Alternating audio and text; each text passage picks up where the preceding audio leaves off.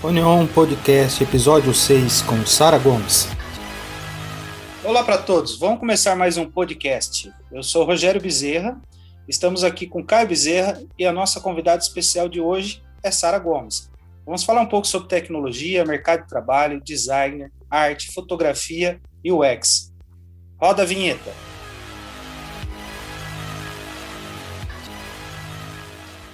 Vamos continuar agora, pessoal. Voltamos agora falando com o Caio, com a Sara sobre tecnologia, sobre design, sobre cultura. E vamos perguntar, vamos entender um pouco mais como é que funciona esse mercado nos dias de hoje, em questão de valor de profissional.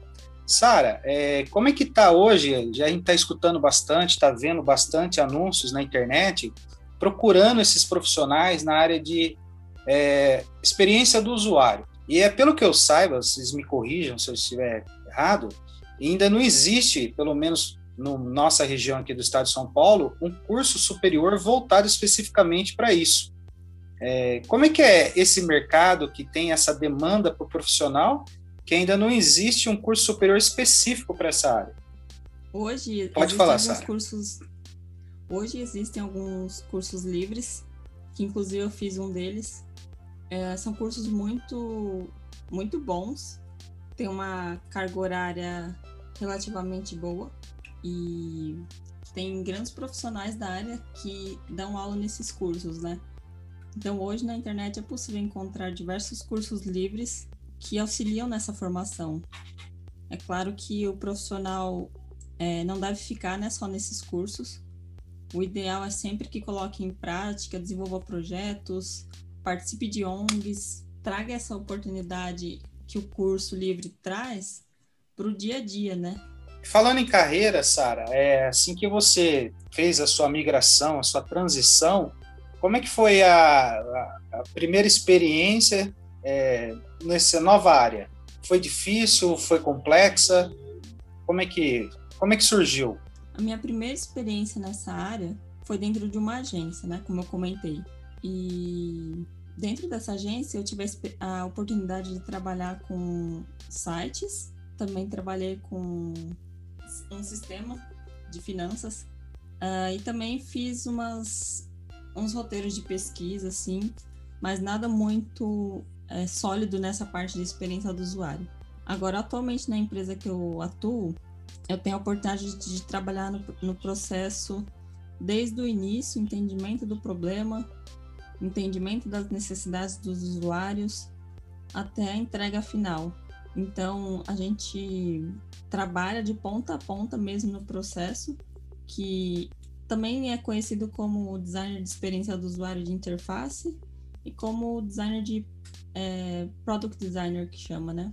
Produto é, designer de produto digital. Ô, Sara, sem ter necessidade de falar o nome da empresa que você atua, mas é só para os ouvintes entenderem um pouco mais assim essa área, né? É, essa empresa que você atua hoje, ela é uma empresa de grande porte, correto? Isso. É, exatamente em que área ela atua? Em que qual ramo do da, que ela executa o serviço dela? Só para o pessoal entender em que ponto e que parte essa essa profissão ela pode ser atuada em questão de empresas. Certo. Essa empresa que eu trabalho atualmente é uma empresa de meio de pagamento. Então a gente está dentro de um banco e para esse banco a gente faz essa parte de meios de pagamento, né? Mas a gente também trabalha com diversos produtos internos que a gente oferece para o mercado, não só especificamente para o banco que a gente está inserido. Pode falar, cara, continua. Essa questão do UX hoje, as grandes corporações estão buscando profissionais porque elas buscam se reinventar, se reinventar pelo meio do digital. Ainda mais nos dias atuais, que as pessoas não podem sair de casa, então bancos digitais estão em alta. Estão dando até medo nos bancos tradicionais, né? Porque os bancos digitais começaram pequeno, pequenos. É como se fosse aquela história da Netflix contra a Blockbuster, que era a maior, maior locadora de filmes que já teve. É, seria mais ou menos isso. Então, por isso que os bancos hoje estão procurando profissionais do digital, para não acontecer o que aconteceu no passado, para eles não ficarem atrasados. Por isso que hoje a gente vê muita vaga nessa área de pagamentos, nessa área digital, porque as empresas precisam se reinventar. E elas fazem isso através da tecnologia. Então existe um usuário que ele precisa fazer trabalhos digitais, que ele precisa transferir boleto, é, mandar boleto para as pessoas, transferir dinheiro, e existe o UX, User Experience, que vai ajudar ele ter fazer a melhor experiência, para ele conseguir chegar lá e executar o trabalho, executar a tarefa dele com o menor ruído possível, para que isso se torne uma coisa positiva e agradável para que esse cliente do banco permaneça no banco, para que ele não vá para outra instituição. Então, essa parte de manter o cliente também agrega valor para a empresa. Porque uma empresa, um usuário usando o serviço dela, é melhor para ela porque, o, porque ele continua ali, não vai para o concorrente. Então, é, as empresas hoje estão olhando muito isso. Então, a vaga nessa área está crescendo bastante por causa desse motivo. E além do que você pode trabalhar remotamente também, que está crescendo bastante ainda mais porque as pessoas não podem estar num local fixo, né? Aglomeradas. Então você pode trabalhar de casa, pode trabalhar de qualquer lugar, do coworking. Então isso é muito positivo também. Falando novamente em questão de carreira, né? Pensando em carreira, como é que funciona? É, como é que é visto o mercado em questão financeira? De quem começa o mercado, quem está começando, iniciando, quanto que o mercado paga para quem está começando e qual que é a margem, onde que a pessoa pode chegar numa instituição de grande porte? Tá, esse assunto é bem legal porque abrange muita coisa. Uh, ah, Para definir um salário, depende muito da região do Brasil e também da localidade dentro de cada estado. Por exemplo, é, fazendo uma comparação com o interior de São Paulo com a capital, uh, pode variar de 2 a 5 mil então, isso vai também da perspectiva e do perfil da empresa. Também Nós estamos falando inicial, né? Nós estamos falando do profissional que começou a carreira, ele entrou na empresa. Exato. Exatamente. Certo.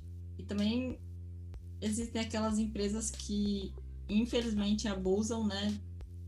Dessa questão do salarial e, e pagam muito pouco. Já vi vaga PJ 2.500 para início. Então, é uma uma situação um pouco complicada, né? Essa questão do PJ é pessoa jurídica, né? Se você não é CLT, você presta serviço para a empresa. O CLT é você com carteira assinada. Então isso vai depender muito de cada região. Tem um site legal que normalmente o pessoal que quer migrar, o pessoal que tem dúvidas sobre esse tipo de salário, pesquisa, que é o glassdoor.com. Então lá você consegue colocar a empresa e ver os salários base de acordo com o que os funcionários mesmo colocaram lá. Esse site é bem interessante. Em questão de top de carreira, né? O, grau máximo dentro de uma carreira, quanto que pode chegar esses rendimentos? Se vocês têm ideia? Então, quando a gente fala de um júnior que fica nessa faixa de 2 a 5, a gente tem um pleno, que é a pessoa que está no meio entre júnior e sênior.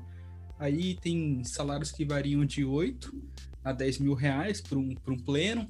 Aí, acima de pleno, é o sênior, que o pessoal diz que vai de 10 a 15, 16 mil por mês. Aí depois de sênior, o que que vem? Tem algumas empresas que é chamado de lead, design lead, que é um designer leader.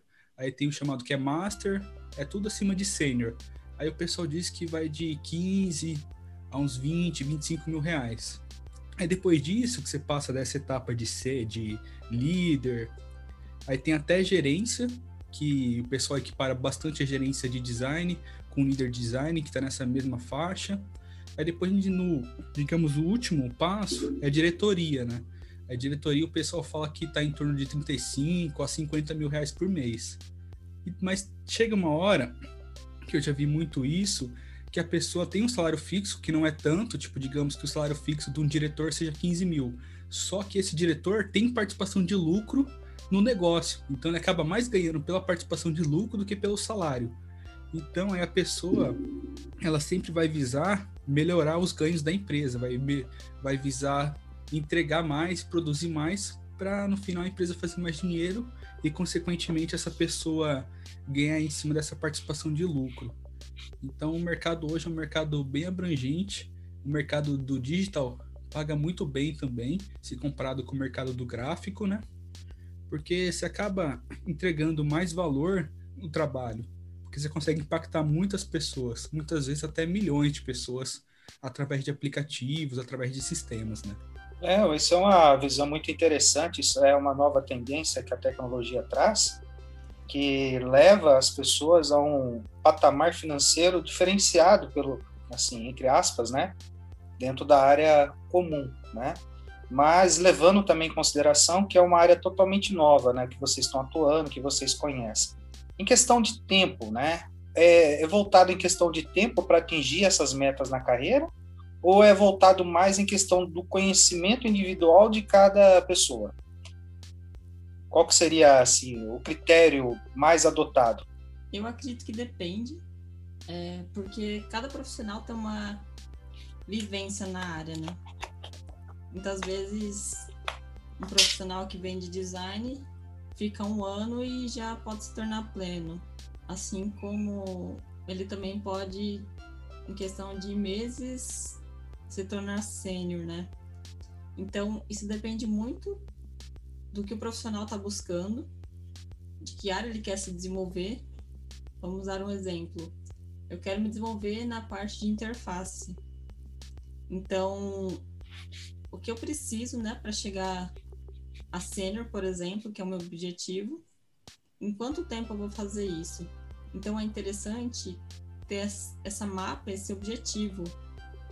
É, mapear esse seu objetivo, mapear onde você quer chegar, né? Em quanto tempo?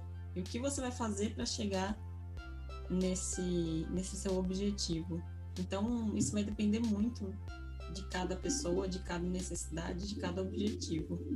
Ô, Sara, é, pelo que eu entendo, pelo que eu, que, eu, que eu sei, você hoje trabalha em São Paulo, né, na capital do estado, né? Isso, exato. É, e essa questão de trabalhar numa empresa, né, um nível de estado, nível de Brasil, ela dá uma diferença também em questão de possibilidades de carreira, correto? Com certeza. Você sentiu muita diferença em, quando você estava atuando aqui no interior do estado de São Paulo, quando você foi trabalhar na capital?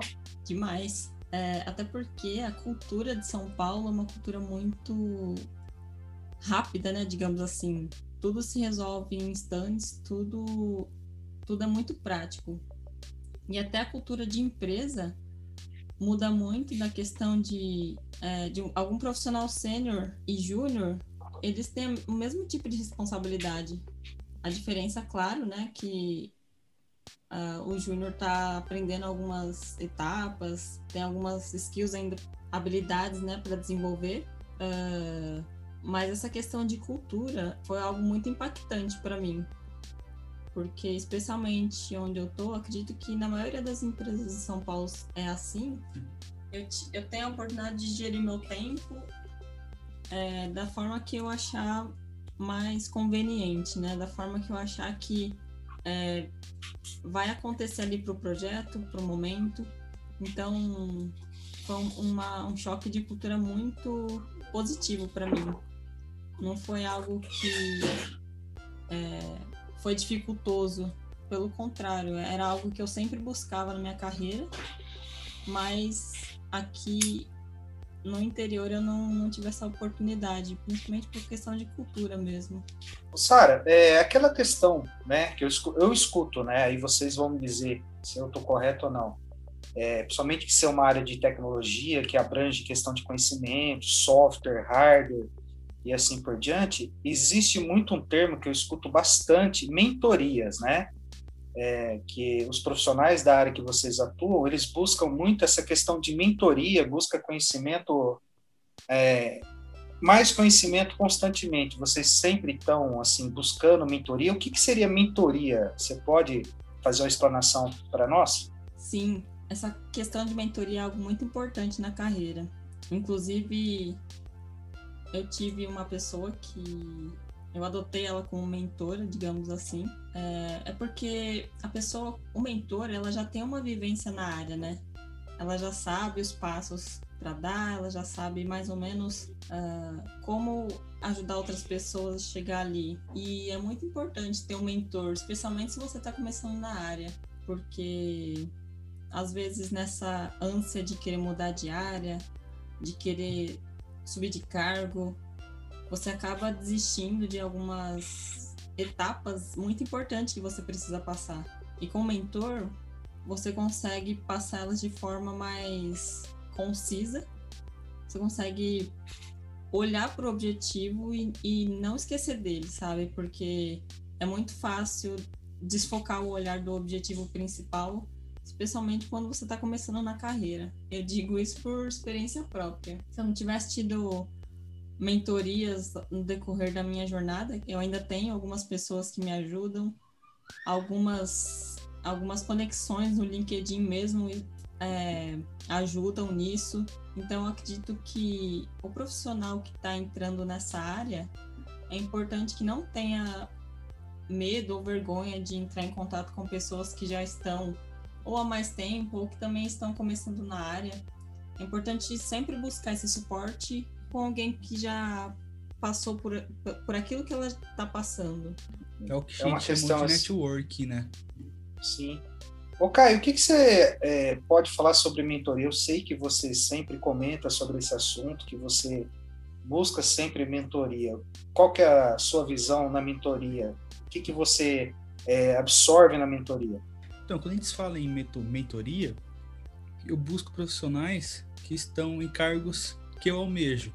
Então, são profissionais que, na maioria das vezes, já estão em cargo de gerência, cargo de liderança, e eu tento sempre pegar o aspecto de como ele fez para chegar lá, para eu conseguir encurtar uh, as etapas, né? Porque com, com as pessoas você consegue ver como é que ela fez e não precisar errar como ela errou, porque ela vai dar o caminho mais certeiro para você. Então eles acabam dando dicas, é, falando como você deve se portar dentro da empresa, para você mostrar o valor do seu trabalho, para você conseguir mostrar valor de como você é profissional, para sempre estar tá mostrando como você pode melhorar as coisas. O que o pessoal sempre diz é que você tem que ser lembrado por alguma coisa que você faz. Porque quando você é lembrado, as pessoas vão te chamar novamente, você vai ter mais, mais credibilidade e reconhecimento também, né? Isso que hoje o pessoal também sempre está falando para você estar tá nas redes sociais, para você estar tá fazendo networking, porque quanto mais você conversa, mais pessoas você conhece, melhor isso é para o seu profissional também. Porque você começa a se destacar mais. Então essas são algumas dicas que os mentores passam, né? É, falando em questão de tecnologia, a tecnologia muito assim, automaticamente acaba despertando o nosso cérebro a questão de futuro, né? Mas é, é um futuro que está logo ali. Quais são as expectativas nessa área que vocês atuam das novas tecnologias que surgem todos os dias. Quais são as expectativas? Então, hoje tem muita coisa que está acontecendo, que está muito rápido as coisas, né? Há um tempo atrás, agora surgiu a questão de arte com blockchain. Isso já está revolucionando o mercado. O que, que seria essa arte com blockchain? Hoje, como a arte é digital, não existe a questão de ser alguma coisa única, porque você pode criar várias cópias a partir do digital. Só que quando você coloca esse sistema de blockchain, que seria um token, que um token, como fosse uma impressão digital na obra. Então ela acaba se tornando única. Isso é uma coisa que está revolucionando no mercado. A questão do blockchain, a questão de os dados estarem muito mais fortes do que já foi no passado. E também está chegando coisa nova, né? Como a realidade aumentada, a realidade virtual, o 5G já está quase aí. E quando isso chegar, vai revolucionar também a questão do, do celular porque a internet vai ficar mais potente. Então o consumo de conteúdo vai ficar mais potente também, porque hoje existe uma limitação no consumo de conteúdo por causa do, dos dados, né, do tanto de dados que isso consome. Quando esses dados foram vão ser aumentados, os conteúdos vão se revolucionar também, porque as pessoas poderão acessar coisas que elas não conseguem hoje. Então o mercado está sempre se reinventando e agora a gente está caminhando para fazer novos conteúdos que a gente não sabe muito bem como vai fazer, mas já tem gente pesquisando, que é a questão do AR, do VR e outras tecnologias é. também.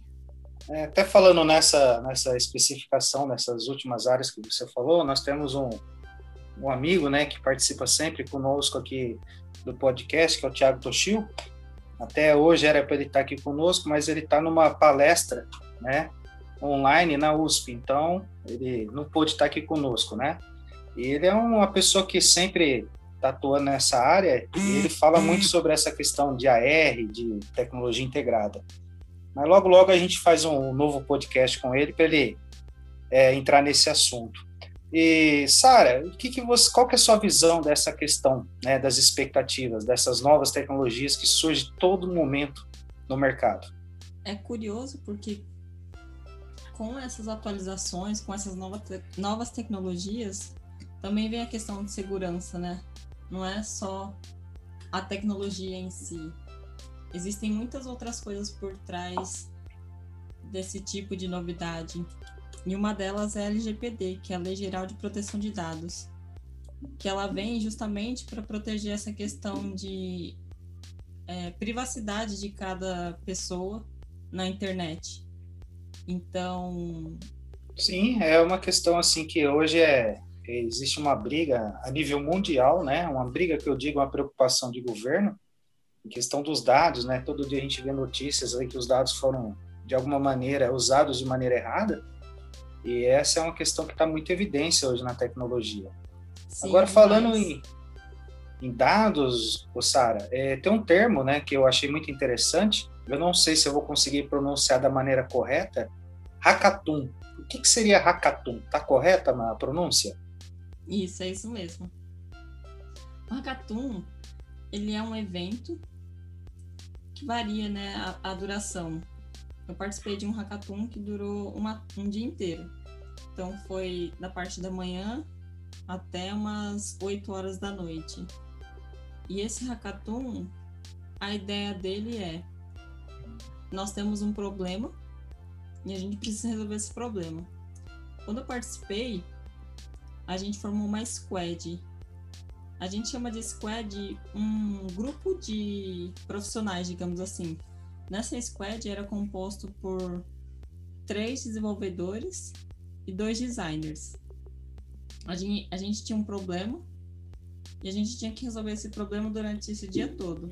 Então a gente teve que propor uma solução visual, que é através do design, e uma solução desse design a gente tinha que codar.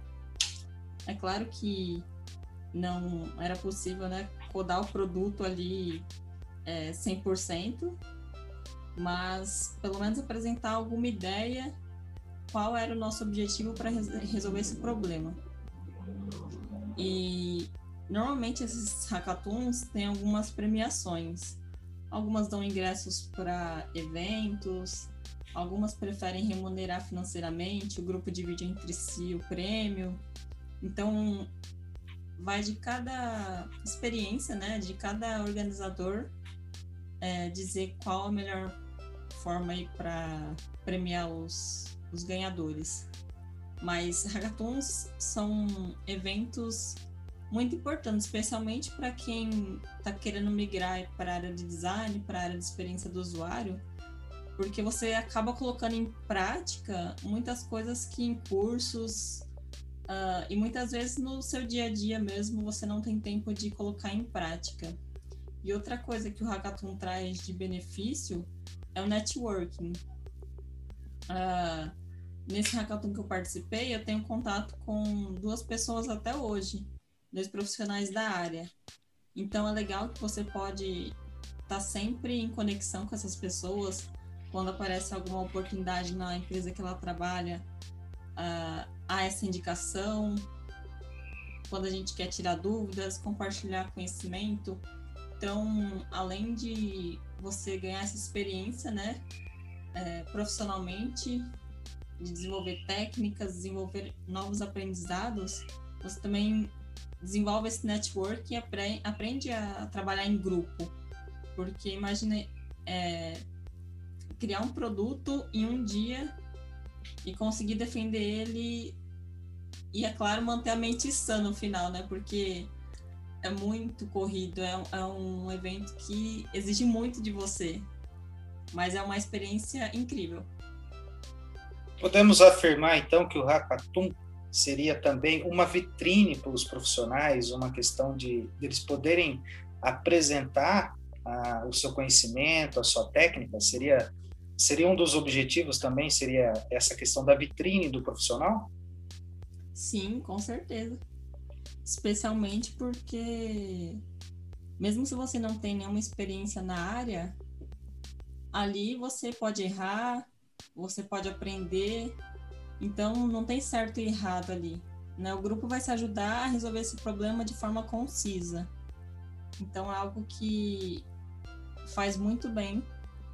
Mesmo se você também não está começando e quer participar, é legal para ter essa, esse compartilhamento de experiência, conhecer outras pessoas. Hoje, na pandemia, tem muitos hackathons acontecendo online. E, inclusive, nesse grupo de jovens que a gente faz parte, muitas pessoas já juntaram ali para fazer parte de hackathons, ganharam premiações outras pessoas foram contratadas. Então, é uma gama de oportunidade dentro do hackathon. E você, Caio, o que, que você, qual que é a sua visão ou sua experiência nessa condição de hackathon? Eu acho bem interessante também, porque dá essa, essa visão de você conseguir colocar a mão na massa. Quando você coloca a mão na massa, você aprende também, né? Porque, digamos, você acabou de. Você está estudando ainda questão de experiência do usuário, como fazer interface móvel, mas você não, nunca, você não conseguiu aplicar ainda isso. E no Hackathon você consegue fazer isso. Então você vai lá, faz um design e testa. Vai lá, coloca o produto e vê como é que o pessoal. Se a aceitação do pessoal foi boa. Vê se o pessoal gostou, se tá legal, e com isso você começa a adquirir conhecimento. Que depois você pode até usar isso em entrevistas, né? Porque isso ajuda você. Porque falar, ah, eu desenvolvi um projeto, eu sei como é que funciona, eu sei como é que desenvolve a experiência do usuário. Então o hackathon acaba sendo bem positivo para os profissionais. Sara, eh, quais seriam alguns tópicos que você poderia é, falar para as pessoas que querem migrar para essa área ou querem crescer nessa área? Uns tópicos específicos que eu aconselho é não tenha vergonha de fazer conexões, não tenha vergonha de pedir ajuda para profissionais que já estão na área, tenha um LinkedIn consolidado. Isso foi algo muito importante para mim, foi algo que me ajudou muito na minha carreira. Uh, e participe de hackathons. Use esses projetos no seu portfólio, uh, use esses projetos para pro crescimento mesmo, né? Inclusive, algumas entrevistas que eu fiz e não deram certo, eu acabei usando os projetos no meu portfólio. Usei dessas experiências que eu recebi muitos nãos para aprender, né? O que eu precisava mudar. Não olhar esses nãos como o fim ali, o fim da linha, mas como o começo de uma nova oportunidade. Porque muitas vezes a gente quer desistir por tantos nãos que a gente recebe, por não ter experiência, por faltar alguma, alguma habilidade. É mais importante você ter um objetivo e saber para onde você quer ir. Então, esse é o meu conselho, né? Tenha sempre alguém ali é, por perto para te mentorar. Não tenha vergonha de se conectar com pessoas da área e também com pessoas que não são da área importante fazer esse network. Muito bem colocado. E você, Caio, o que você poderia falar sobre dicas, né, sobre tópicos, né, para quem está começando ou para quem quer ampliar o, o leque de possibilidades? Eu indico pesquisar bastante na internet, que tem muito conteúdo bom uh, em português, mas se a pessoa tiver conhecimento da língua inglesa, principalmente, porque a maior parte do conteúdo está em inglês. Então seria muito bom a pessoa pesquisar YouTube, pesquisar artigos. A gente comentou disso num, num podcast recentemente. Tem muitos Sim, livros. Isso, tem muitos bons livros também que falam sobre isso, que falam sobre a experiência do usuário, que fala de como construir interfaces e além de tudo entender de design em si, entender o que é uma paleta de cores, questão de tipografia, hierarquia de informação, tudo isso ajuda o profissional no dia a dia. E também aprender soft skills. O que, seriam soft skills? Seriam coisas que não envolvem diretamente o trabalho, mas seria você saber conversar com as pessoas, saber fazer entrevistas, que isso é uma coisa que a gente utiliza muito, né, na parte de UX, na parte de experiência do usuário. A gente conversar com as pessoas, ter empatia e entender o usuário principalmente. Muito bem, muito bem. Ah, agora falando em livros, Sara, qual que é a, os livros que você poderia né, indicar que faz parte da sua biblioteca pessoal? Bom, tem alguns livros que muitas pessoas indicam, principalmente para quem está começando na área ou para quem já tem uma, uma bagagem na área. É sempre bom reler, que é Não Me Faça Pensar. É um livro muito bom. E o Design do Dia a Dia. São livros que precisam estar ali na cabeceira de quem está na área ou quer migrar para a área. E você, Caio, o que, você poderia indicar de livros? Eu sei que recentemente você fez uma postagem nas suas redes de uma coleção de livros, né?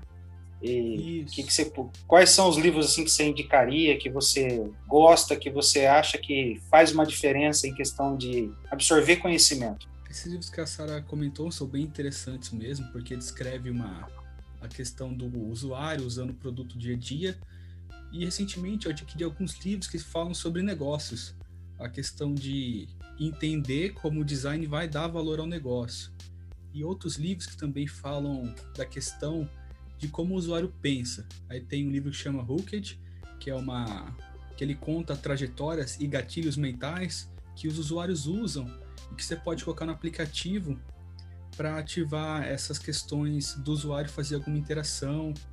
Uh, comprei livro também relacionado ao marketing, porque isso, querendo ou não, faz parte de uma trajetória de, de uma estratégia de produtos digitais porque além de fazer o design, de fazer pesquisas, a gente precisa entender um pouco do mercado, de como a gente vai fazer esse aplicativo gerar renda, de como que faz para o usuário se manter no aplicativo. E tudo isso, esses livros dão uma base, dão, mostram cases de como pode fazer isso. Então, livro é uma coisa que sempre enriquece, né? Sempre tem um conhecimento ali. Pessoal, depois a gente vai disponibilizar no, na nossa página essa relação de livros, né? Então, para quem tem interesse, quiser adquirir os livros, vai ter os links posteriormente. Ô, Sara, é, infelizmente, assim, nós já falamos um pouco, né? Mas por mim nós passaríamos o dia inteiro aqui, mas a gente tem bastante compromissos, né?